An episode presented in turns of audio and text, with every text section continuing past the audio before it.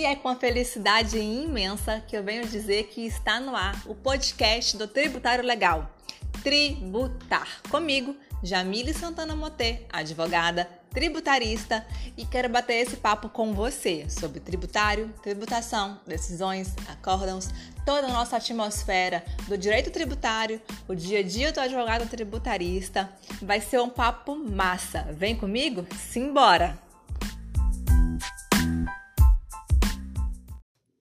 E para começar, escolhi como tema do primeiro episódio a declaração do imposto de renda da pessoa física, que começou lá no 1 de março e vai até dia 30 de abril. Separei cinco perguntas, cinco questões, cinco dúvidas que eu acho que são as dúvidas mais recorrentes. A gente vai abordar aqui então.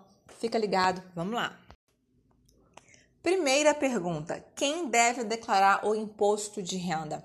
O imposto de renda da pessoa física deve ser declarado pelos contribuintes que tiveram renda tributável acima de R$ 28.559,70 no ano anterior, ou seja, no ano de 2020.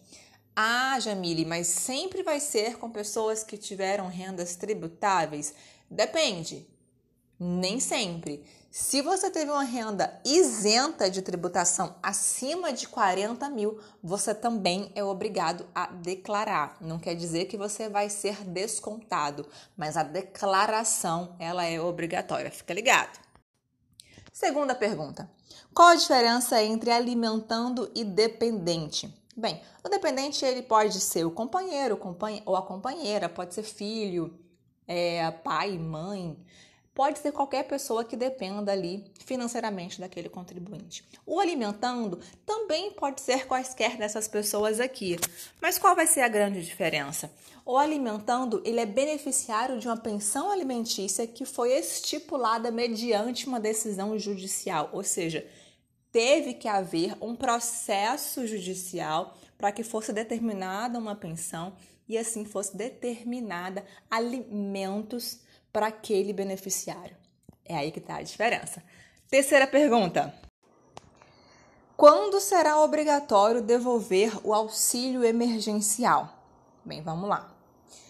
Se o contribuinte ou o dependente daquele contribuinte recebeu o auxílio emergencial e aquele contribuinte teve uma soma de rendimentos tributáveis superior a R$ 22.844,76, vai ser obrigatória a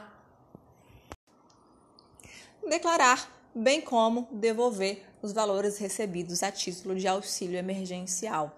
Cabendo aqui também falar que é, se você recebeu o auxílio emergencial é, tanto o auxílio emergencial daqueles primeiros meses quanto o auxílio emergencial residual, saiba que essa devolução ela abrange tão somente o auxílio emergencial daqueles primeiros meses. Esse auxílio emergencial residual não entra no cálculo para devolução do auxílio na declaração do imposto de renda.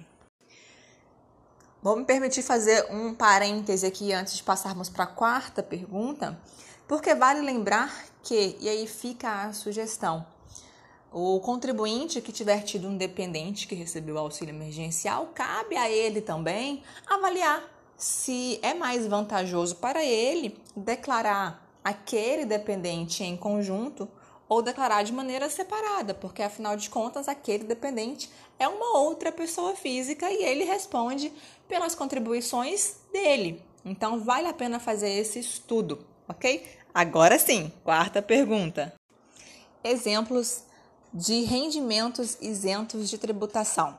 O primeiro, e aí eu já vou logo indicando isso porque está no nosso momento atual, é a ajuda compulsória que foi estabelecida pela medida provisória 936 do governo face à pandemia. Então, se você recebeu a ajuda compulsória, saiba que ela é um considerado diferente do auxílio emergencial ela é considerada um rendimento isento de tributação.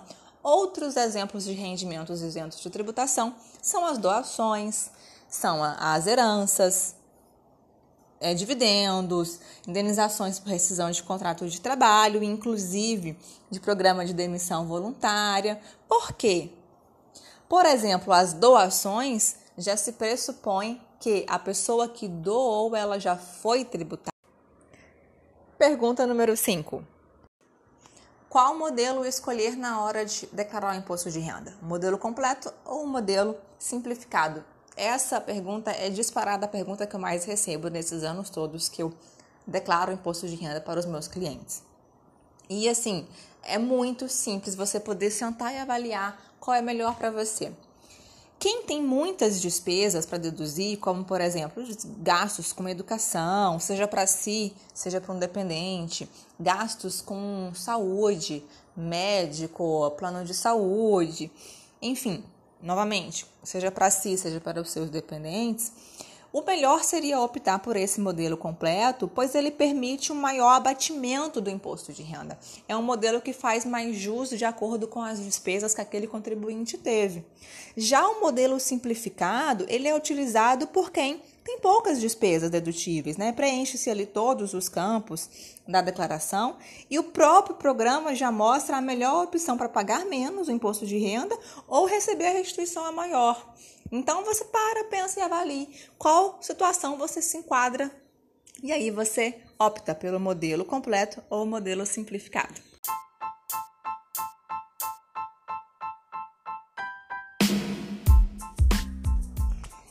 Bom, então é isso. Separei essas cinco questões, espero que tenha ajudado você que tinha essa dúvida. Termino agora aqui o primeiro episódio do podcast do Tributário Legal, Tributar, comigo, Jamile Santana Motê. Espero que você tenha gostado, espero ter te ajudado e conto com você no nosso segundo episódio. Até mais!